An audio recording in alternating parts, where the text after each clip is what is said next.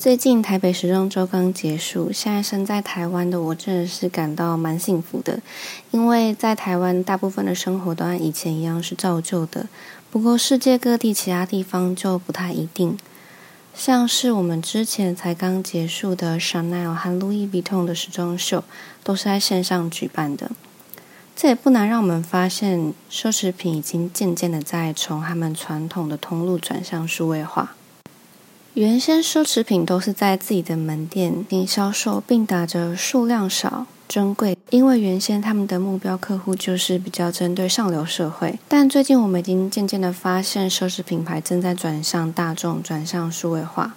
甚至有一点转向快时尚。要说到奢侈品的转型，其实早在从二十年前开始，就有一个漫长而激进的一个转变，正在将这些高端品牌、高端时尚精品从精英主义的奢侈品传统，转向以数百万人为目标群体的快时尚逻辑。稍微提起一下，奢侈品在八零年代以前，它的市场还是相当不成熟的，对比现今是一个非常渺小的市场。虽然说已经逐渐普及，但主要还是以西方世界为主，在地生产、在地销售。品牌的商业版图拓展是极其的缓慢，其中主要的原因当然是因为老牌子还在受到传统规范的约束，像是精英主义、谨慎经营、不做行销，就不再赘述过多的历史。有兴趣的人可以自己上网搜寻一下。那从八零年代开始，因为民主化和全球化的关系，奢侈品的消费又更加的普及了。消费的面向会从贵族阶级改到资产阶级，又从上层资产阶级扩展到中产阶级。市场版图只是从西方世界拓展到亚洲，后来到二零一零年又兴起了南美、东南亚和印度等地。真正的演变是从二十年前开始展开了第一阶段的改变。我们的风格领袖就是设计师品牌开始产生了一些变化。这个很像穿着 Prada 的恶魔里面的一个场景，就是他提到天蓝色的那个场景，不知道大家有没有印象？在小安问说这个蓝色我看不出来有什么不同的时候，那个女魔头 Anne 就跟他的说。这个天蓝色是来自于我们在秀场上那些 buyer 等等等等，然后一直到演变到你最后在路边的小店买到它。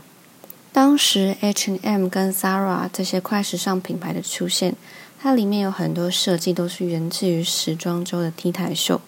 当然，产品是经常被指责是完全抄袭的。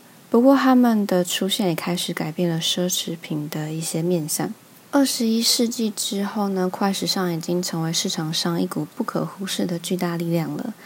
这一点是非常清晰可见的。他们的销售策略是直面消费者，还有数千家门店以及快速灵活的供应链。简单来说呢，是低价而时髦。因此，快时尚就迅速的占据了传统成衣品牌梦寐以求的市场份额。在二零零四年呢，香奈儿的设计师 Karl Lagerfeld。与 H&M 开始展开了合作。从这个时候开始，奢侈品就已经开始自相矛盾了。它的大众化野心变得开始清晰了起来。毕竟呢，要靠少数的特权阶层、精英阶层来销售产品，打造一个价值数十亿美元的品牌，还是挺困难的。从这个合作之后呢，就开始有数百个横跨高低的跨界合作。每一个参与这些合作的设计师都不可避免的成为了一个快时尚的设计师，采用了一些来自快时尚的方法来应对传统的时装季。高端品牌则是一年上两季嘛，春夏跟秋冬，这所带来的限制还是蛮大的。可以肯定的是呢，对于靠不断变化发展起来的新一代超级网络消费者来说，这是一个非常缓慢的一个等待。如今，多数的时装品牌都已经开始依赖每个月的产品上新，这个就是从快时尚和一些潮牌来的策略，并且呢，这些时装品牌也会开始以社交媒体宣传。让他们可以更灵活和消费者的需求保持同步，其中也有很大部分开始展开了网络销售。我们现在可以看到很多网络上的电商已经开始有了奢侈品跟他们合作的一些现象。吸收这些快时尚的逻辑，也意味着已经改变了设计本身的原则。设计师品牌的根源在于创新、原创性和带来新的冲击。尽管抄袭很盛行，但没有什么比非原创更侮辱设计师的了。但是呢，毋庸置疑的，这些精神也缓慢的在发生着变化。在过去的十年里，举例来说，我们熟悉的 Adidas 之前和 Sam Smith。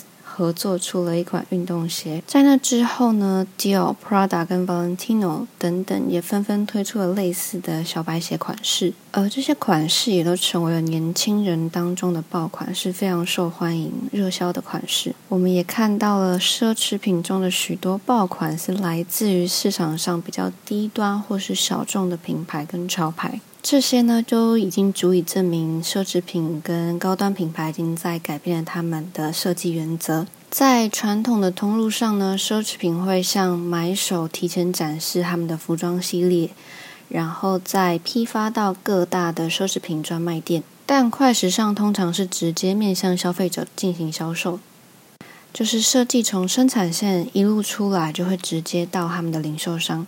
但在几年前，主要的奢侈品大牌已经开始将策略转向自己的零售渠道了，也是希望可以直接的面向消费者。这么一来，可以为品牌提供更丰厚的利润和更大的客户体验。重要的是呢，也不需要提前向买手展示服装系列，也为品牌提供了更大的灵活性，可以快速的供应市场需求。最后，因为疫情的关系，我们开始实施社交隔离措施，许多人没有办法出国，甚至是出门，还有门店没有办法正常的营运，所以许多传统的时装周已经被暂停了。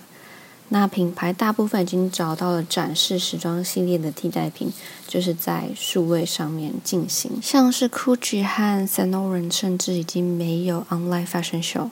他们是等一切尘埃落定之后呢，就会在接近上市的时间里，在他们的网络上面进行展示。这完全就已经转向了快时尚的行销策略。现在这些奢侈品已经重新被打造，成为了为大众提供奢侈的快时尚。